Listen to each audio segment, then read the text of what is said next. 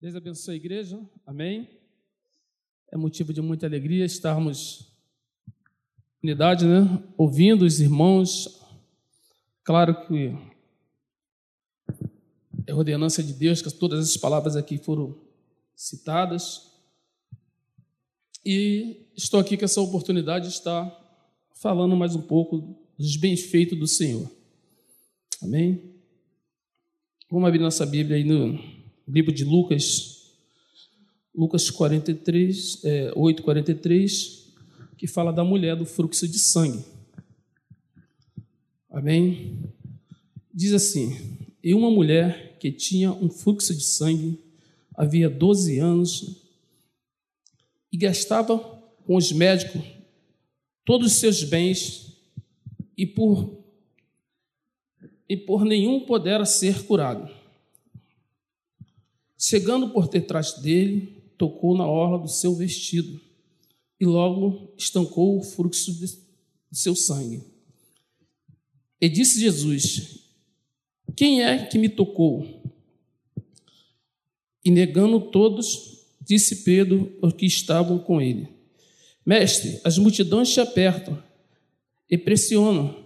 E diz: Quem é que, que me tocou? E disse Jesus: alguém me tocou. Bem conheci que de mim saiu o poder.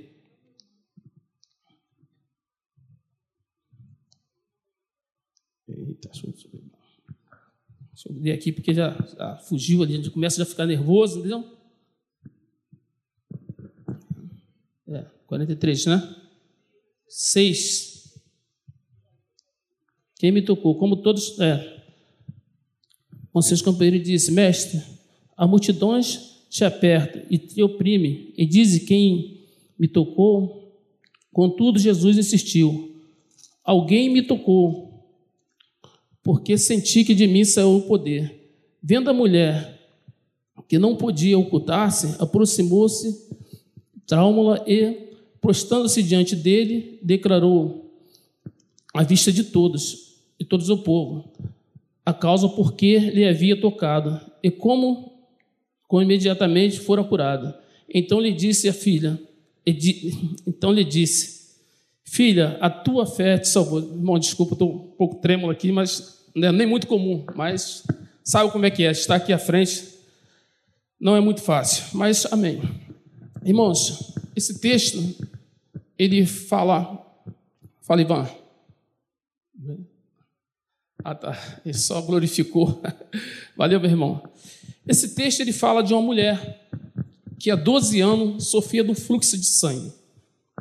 Esse texto, a gente que conhece, ele não menciona aqui o nome dessa mulher, mas fala que de alguém que passava por um momento difícil, um momento de enfermidade, um momento que as pessoas ficam fragilizadas, que nós sabemos que o sangue para o corpo ele é vida.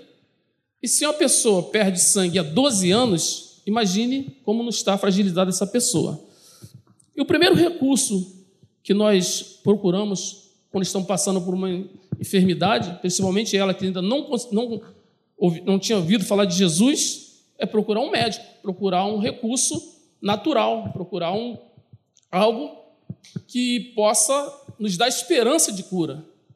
E, neste momento, a única coisa que ela viu, provavelmente, é procurar médico. 12 anos, imagine quantos médicos ela não deve ter passado.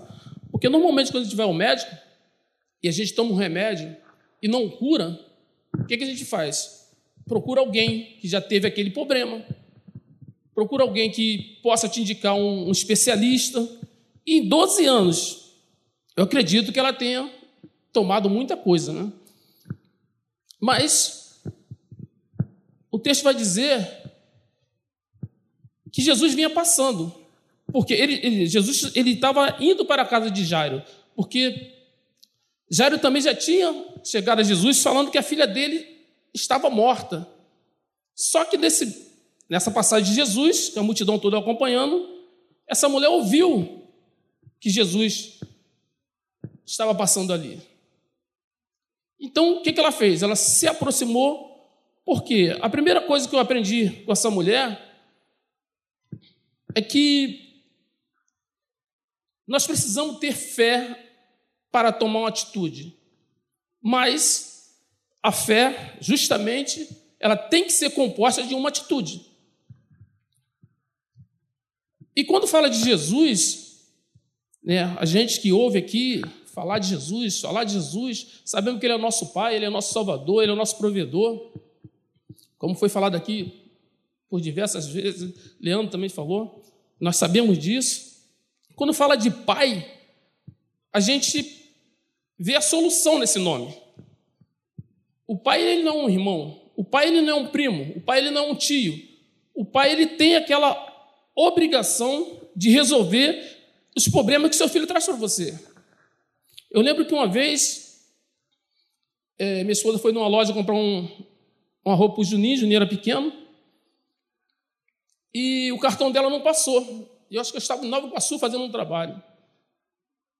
E ele não queria sair daquela loja sem o, o presente dele, o que ele queria comprar.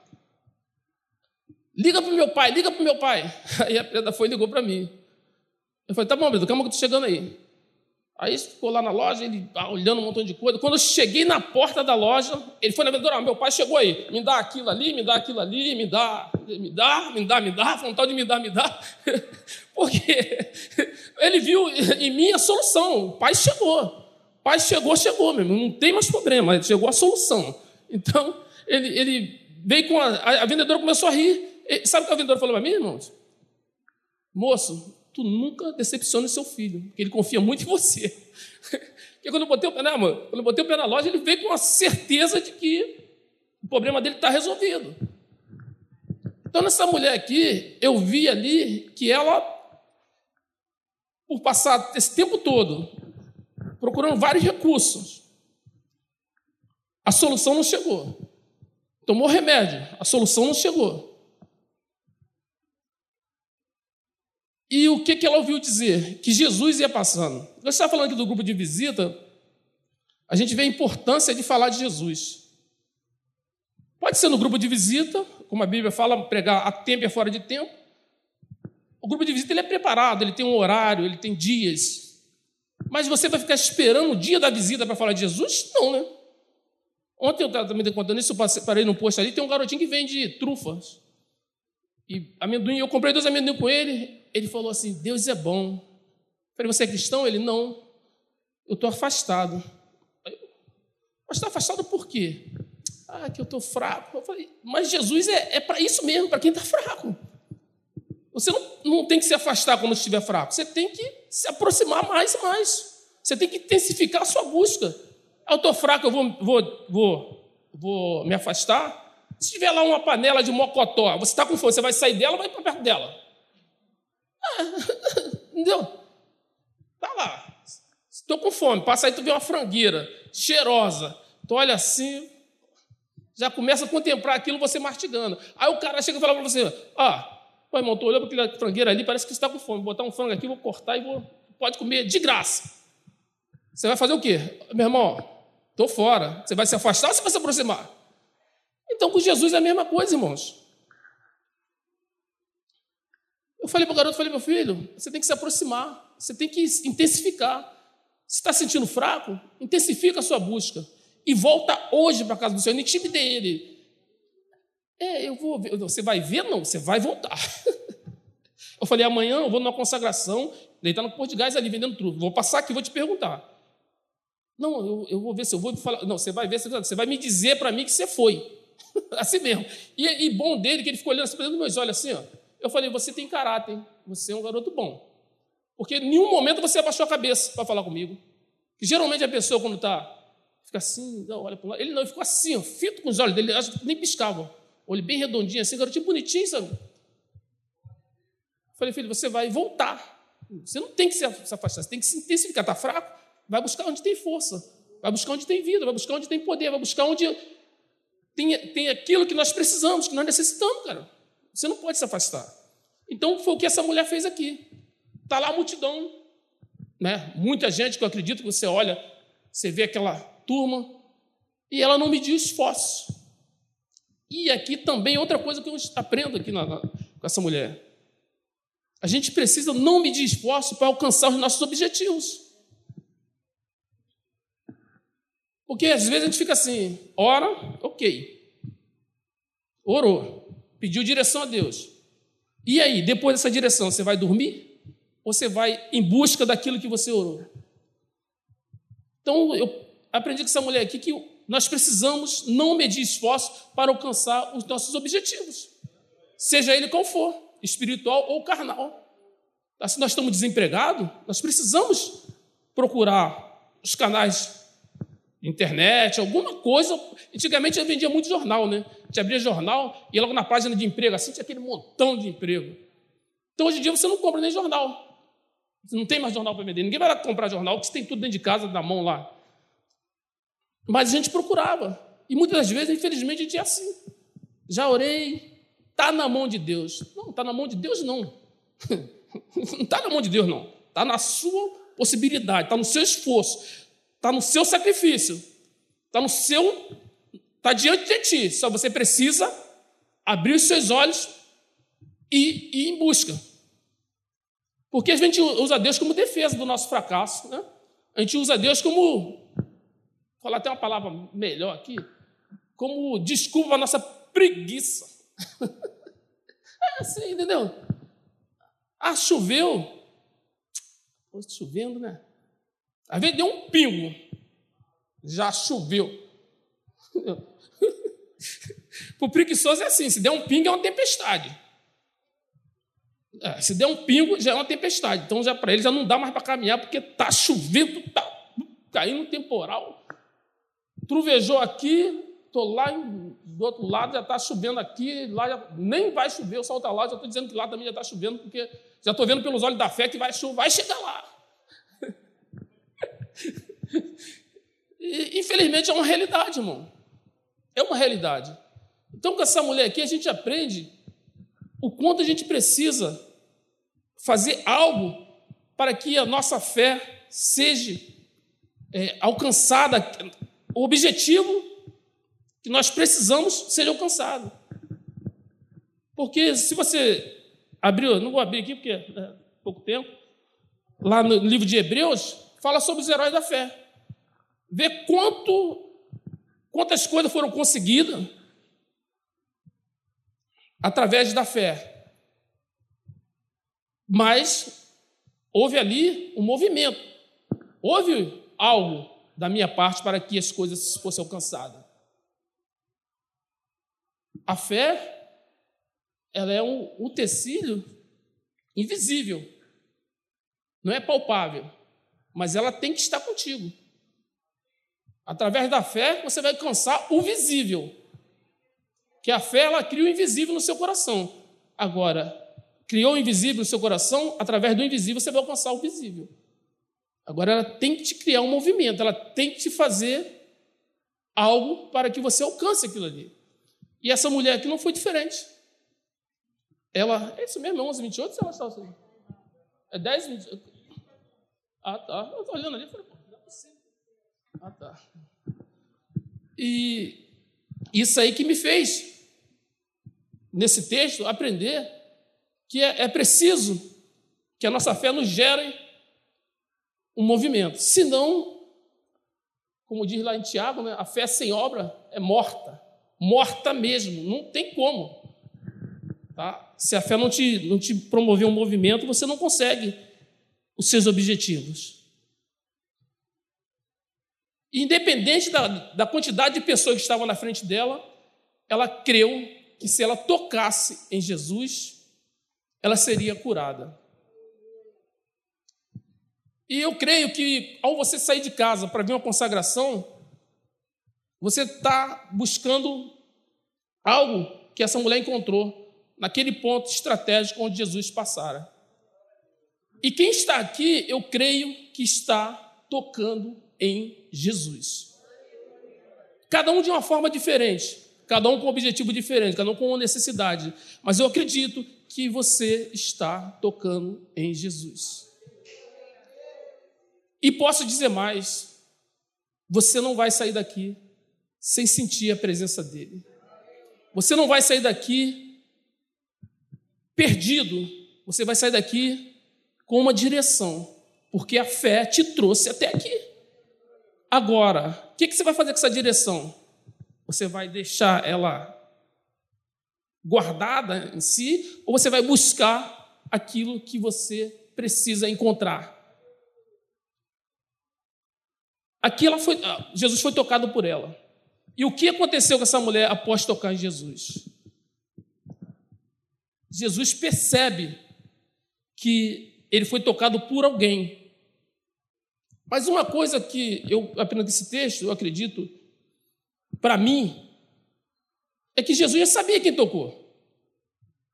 Acho que para Jesus, Jesus não. Bíblia diz para ele: nada fica escondido. Mas ele perguntou. Sabe uma das coisas também muito importante? É assumir Jesus contigo. Muitas das vezes a gente está no mundo, a gente trabalha, a gente sai, a gente se envolve com outras pessoas, a gente trabalha na rua, quem trabalha em empresa também, e ele tem vários tipos de pessoas.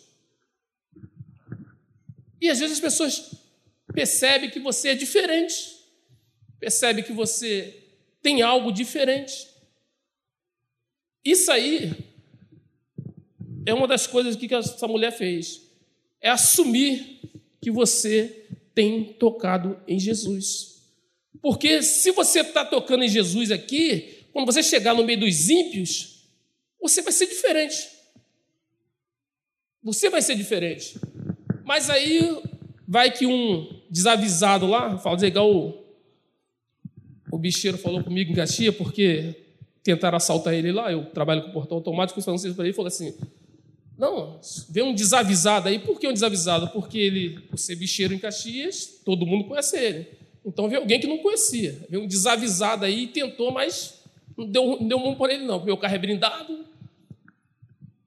Então vê um desavisado e fala assim: começa a falar, vamos dizer para o homem, de mulher, começa a falar de outras coisas que não condizem com a palavra de Deus. Aí nós, né, em vez de ficarmos né, sério, começa a rir, começa a cumprimentar aquela, aquela palavra torpe, aquele palavrão, aquilo que né, o crente não deve falar, não deve fazer, não deve compartilhar. Até na própria internet. A internet tem muito isso. As pessoas botam aqui, a pessoa vai lá. Vem cá. Você tem que assumir que você tocou em Jesus. Ou você vai se esconder? Porque ela não se escondeu.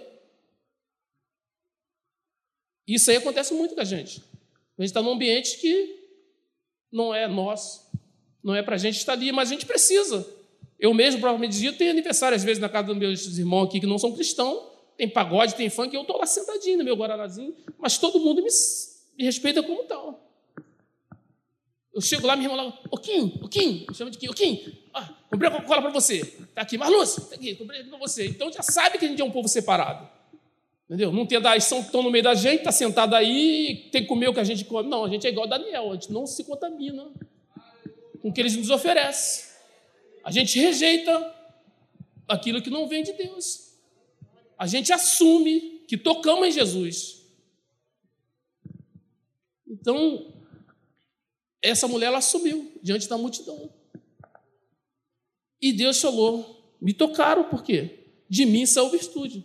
Com certeza já sabia quem era. Aí Pedro fala, né? Pedro mais exaltado, né? Ô Senhor, a multidão te aperta, todo mundo te toca, você vem me perguntar quem te tocou?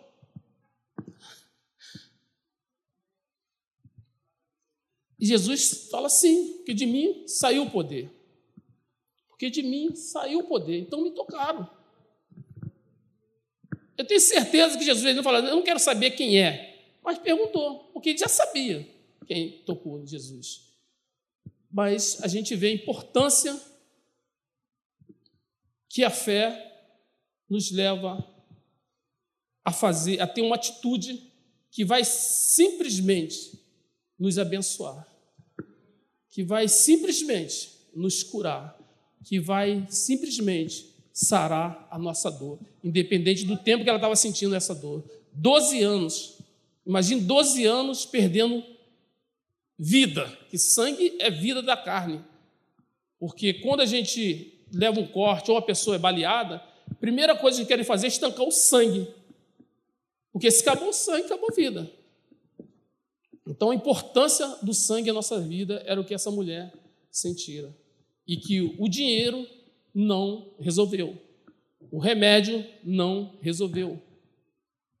Mas aquele que resolve, aquele que pode, aquele que distribui entre nós escolhidos, não vou dizer escolhido, mas os, os que estão dispostos a, a ter o que Jesus tem, a ser o que Jesus é, saiu poder para aquela mulher que tocou em Jesus. Por isso, eu estou dizendo, meu irmão, eu acredito que você vai sair daqui com o poder, porque você está tocando em Jesus. Você não está daquela porta para cá à toa. Você não está aqui porque por falta de opção. Você está aqui porque você quer tocar na orla de Jesus. E eu creio que neste momento você está tocando em Jesus. E que Deus possa estar assim, nos dando poder e autoridade para aqueles que nos se aproximar de nós, perceba que nós tocamos Jesus. Mas para isso, precisamos assumir isso no meio daqueles que não entendem isso, daqueles que não processam a nossa fé, daqueles que negam a fé, daqueles que viram as costas para Jesus. Nós, no meio deles, nós temos que perceber, eles, eles têm que perceber que nós tocamos em Jesus, que nós somos diferentes. Tá? Mas nada disso acontece se nós não peitar a multidão que está aí fora, se nós não se esforçarmos para se aproximar aí fora, para que possamos dividir com eles aquilo que Deus tem nos dado, o poder de ter tocado nele. E eu creio que as necessidades serão preenchidas a partir do momento que você assume que um dia você tocou em Jesus. Amém?